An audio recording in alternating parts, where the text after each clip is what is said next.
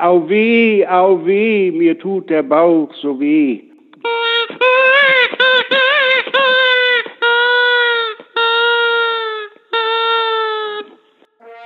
Weidmann Zeil und herzlich willkommen zu Jagdcast, dem Podcast für Jäger und andere Naturliebhaber. Heute spreche ich mit dem Büchsenmacher und passionierten Jäger Klaus Weißkirchen über die winterliche Lockjagd auf den Fuchs. Herr Weißkirchen beschäftigt sich seit über 60 Jahren mit dem Heranlocken verschiedener Wildarten und entwickelt seit 2004 eigene Lockinstrumente. Herzlich willkommen bei Jagdcast, Herr Weißkirchen. Grüß Gott, Herr Zabel.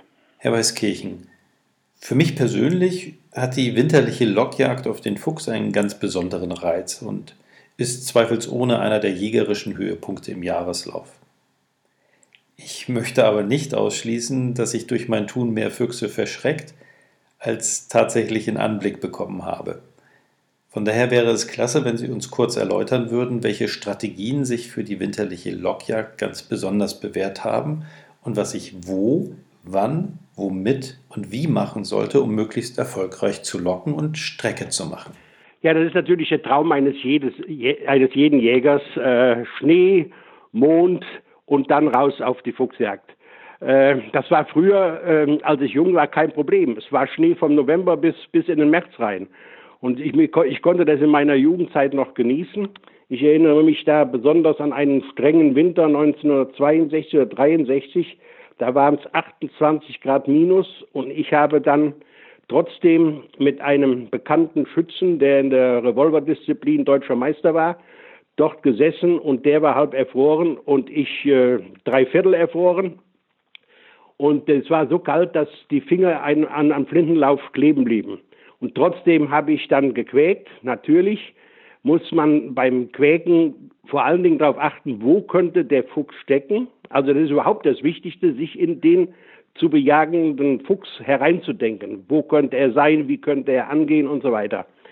Und das Allerwichtigste ist natürlich der Wind und den ähm, habe ich dann mich so gesetzt, dass es da keine äh, keine unliebsame Überraschung gab und dann habe ich gelockt, aber der Einstand des Fuchses, der war mindestens ein Kilometer weg und das wusste ich.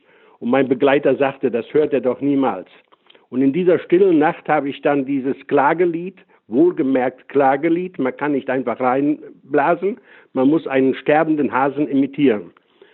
Und habe das in die klare Luft, kalte Winterluft hinausgeblasen und der, mein, mein äh, Partner, der sah mich mitleidig an und plötzlich sahen wir einen kleinen Punkt, nahm das Glas, tatsächlich der Punkt bewegt sich und kam immer näher.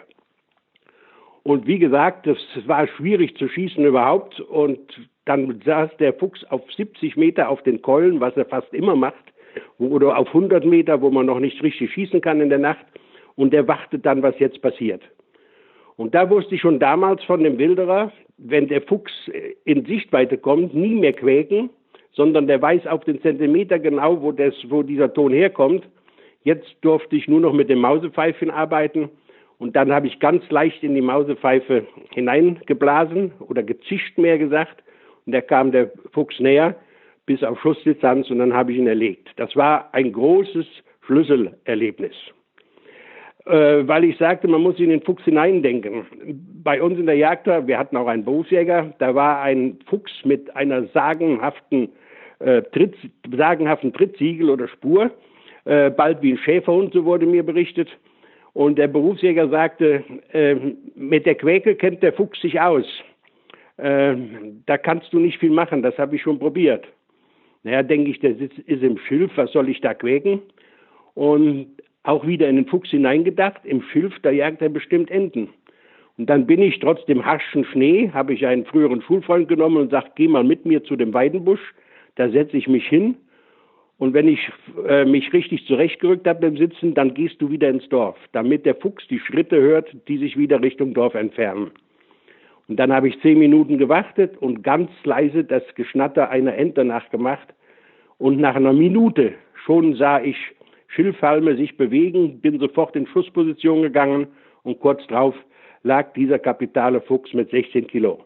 Und danach war das Fuchsfieber völlig ausgebrochen. Das kann ich gut nachvollziehen. Nun haben Sie vor wenigen Minuten gesagt, dass der Fuchs die Position des Quekens auf den Zentimeter genau orten kann.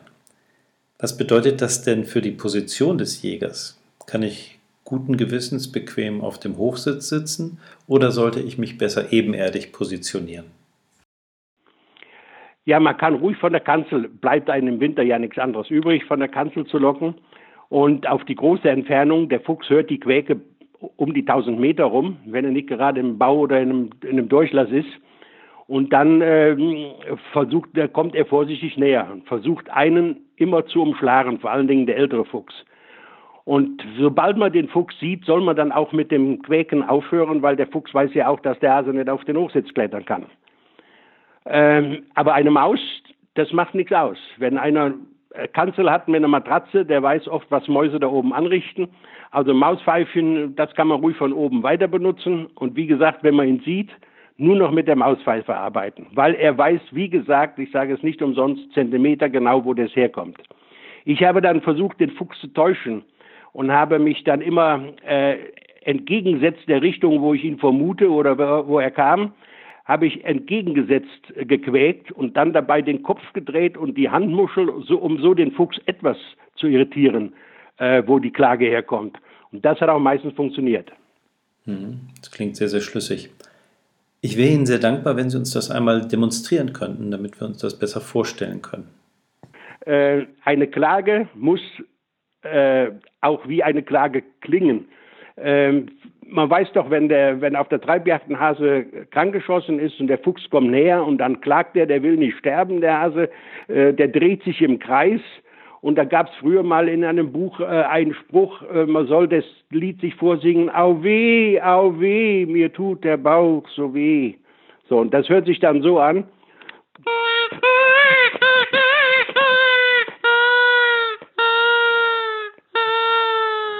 So, jetzt ist der, Fuchs, der Hase tot. Und dann kann man nicht nach zehn Minuten, weil man kalte Füße hat, dasselbe nochmal machen. Das kriegt selbst der dümmste Fuchs mit, dass der Hase nicht zweimal sterben kann an der Stelle. Ja, aber bedeutet das denn, dass ich die Hasenklage nur einmal pro Ansatz verwenden darf? Nein, wenn kein Fuchs in Sicht ist oder keiner kommt, dann kann ja irgendeiner auf Wanderschaft sein. Mhm. Äh, und dann kann man das ruhig nach einer, nach einer halben Stunde wiederholen. Aber wie gesagt, das Gefährlichste ist der alte, erfahrene Fuchs, der versucht, sie äh, zu umgehen, um im Wind zu kommen. Und den sieht man oft erst, wenn er die Lunte hochstreckt und flüchtet, wenn er Wind vom Jäger bekommen hat. Nun fällt ja bekannterweise auch die Ranz in den Winter. Ist es ratsam, vor und nach der Ranz eine andere Strategie zu verfolgen als während der Ranz? Ja, machen wir es so. Äh, sagen wir so, vor der Ranz und nach der Ranz dann ist er die beste Zeit zum Quäken. Sagen wir mal, nach unseren heutigen Verhältnissen und Witterungsverhältnissen äh, nach der Ranz. Das heißt, äh, ab der letzten Januarwoche, da ist der Magen leer, von der Ranzzeit ausgelaugt und ja, dann haben die Füchse Hunger. Da kann es oft passieren, das habe ich sehr oft gemacht, dass ich in den späten Nachmittagsstunden mich mitten in den Wald stellte, wo einigermaßen Schussfeld war, absolut schussfertig, die Flinte unterm Arm und dann gequält. Dann dauerte das oft nur Minuten, bis sich ein Fuchs sehen ließ. Das ist eben äh, die, äh, äh, die Strategie, die man wissen sollte, wann hat der Fuchs Hunger. Das ist genau das Gleiche, wenn ich in der Früh den, den Fuchs quäken will, dann habe ich weniger Erfolg wie abends, weil abends hat er ja, geht er ja auf Beutezug und dann steht er schneller zu.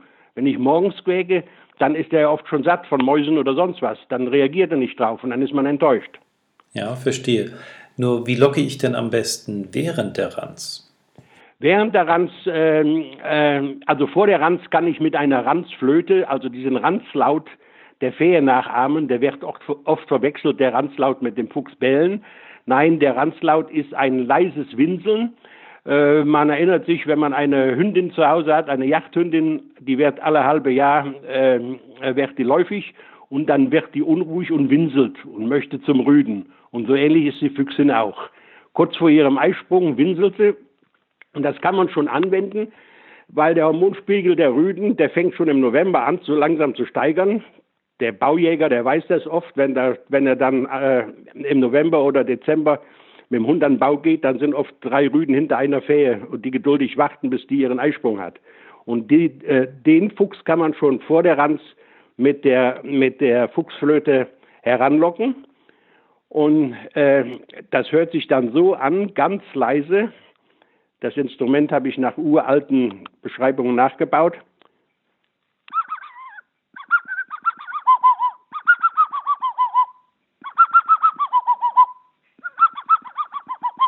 Es ist kaum von der Kanzel zu hören, wenn das unter Moorsitz geschieht. Man muss praktisch an einem, Fuchs, einem Fuchspass sitzen äh, mit gutem Wind.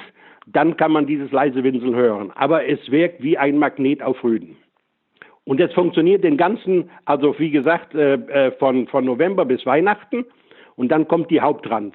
Da ist die Natur äh, einfach stärker. Der Ranzgeruch liegt im Wald, die Töne sind natürlicher. Und ist aber auch schon vorgekommen, dass äh, der Fuchs in der Randzeit äh, darauf reagiert hat und hat gleich seine Fähe mitgebracht. Also ausschließen kann man nichts, aber ich garantiere nicht dafür, dass das in der Hauptranz funktioniert. Ab Ende äh, äh, Januar wieder geht es den ganzen Februar über bis in den März, aber das sollte man nicht machen, ähm, obwohl da ja nur der Rüde zusteht. Aber ähm, im März sollte man wirklich Hahn in Ruhe für den Fuchs lassen. Ne? Mhm. Nun würde ich auch gerne noch einmal kurz auf das Bellen eingehen. Unsere Füchse bellen ja bekannterweise. Von daher wäre es schön, wenn Sie uns noch einmal kurz erklären würden, wie man das Bellen zur Lockjagd einsetzt und am besten imitiert. Ähm, das ist praktisch eine Hasenklagenstimme umgedreht und da saugt man die Luft an und bellt den Fuchs an. Ich mache das mal. Wichtig dabei ist, dass man die gleichen Strophen verwendet wie der Fuchs. Denn die, mit den Bällen wollen die Tiere ja was sagen, sich verständigen. Wenn ich so wie jetzt gerade gebellt habe, so ein paar Mal kurz, ein paar Mal lang, äh, dann heißt es, äh, der Fuchs hat eine Fähe bei sich und er teilt seinen, seinen äh, Widersachern mit, sie sollen fernbleiben. Wenn, ich, wenn der Fuchs so ganz kurz hintereinander hau, hau, hau bellt, so, dann ist er auf einer Fährte einer ranzigen Fähe. Da kann man auch nicht von wegholen. Am besten ist das, was ich zu Anfangs gemacht hatte, äh, dann schaut der Fuchs nach, wenn ich belle, wo ich bin. Und da kann man sich regelrecht mit unterhalten. Wir haben schon erlebt, saßen wir auch zu zweit auf einer Kanzel, dass der Fuchs immer näher kam. Er, er bellte, ich antwortete. Er bellte, ich antwortete. Kam immer näher bis auf Schussdistanz. Mhm. Das ist also die Möglichkeit, in der Haupttrans äh, ähm, zu Erfolg zu kommen. Auch wieder das Eifersuchtsprinzip, wie beim Hirsch, wie beim Rehbock. Ähm, hier äh, wecke ich eine gewisse Eifersucht bei dem Fuchs und er will nachschauen, was da los ist. Mhm, verstehe. Also nach der Ranz ist es hauptsächlich das Klagelied in Kombination mit dem Mauspfiff. Und ja, und natürlich das Vogelangstgeschrei. Ne? Das ist ja nur eine, eine Wunderwaffe. Das Mauspfeifen, das habe ich eben noch nicht vorgemacht. Äh, ist aber ganz, ganz wichtig, weil, weil die Leute meistens so hineinblasen, als wollen sie ihren Jagdhund auf 100 Meter herholen.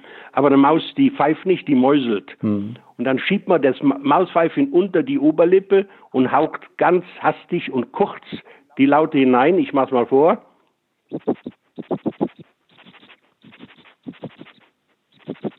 Das hört der Fuchs auf 500 Meter, wenn nicht gerade eine Straße äh, vorbeiläuft. Ja. Es ist auch hochinteressant, wenn eine Straße durch ein Revier läuft, wenn man sich so 50 Meter neben die Straße stellt am Nachmittag, am Spätnachmittag und ein Auto kommt vorbei und man macht ganz kurz einen Klagelaut. Wahrscheinlich verbindet dann der Fuchs das äh, Auto, Haas klagt, Unfall. Es ist erstaunlich, wie schnell der dazu steht. Oft ist man da gar nicht vorbereitet und kommt deswegen nicht zu Schuss. Hm. Könnten Sie uns auch das Vogelklagelied noch einmal kurz vormachen? Ja, das ist auch interessant und die Leute machen es falsch. Das ist kein, wie Sie gerade richtig sagen, es ist kein Lied, es ist eine Klage. Und, und äh, das muss man äh, berücksichtigen. Ich sage das schon bei der Hasenklage. Es, man muss sich einen Bogen vorstellen, so wie ein Regenbogen. Äh, man fängt langsam an, wird lauter und stirbt dann ab. Und bei dem Vogel kann man das sehr schon demonstrieren. Er, er bemerkt die Gefahr, dass er verfolgt wird, dann schreit er und dann drückt der Greif zu und der Vogel haucht sein Leben aus. Und das muss man eben imitieren. Man hechelt einfach die Luft hinein, so und lässt die Luft entweichen und dann hat man selber keine Luft mehr und das Klagelied ist zu Ende. Es hört sich dann so an.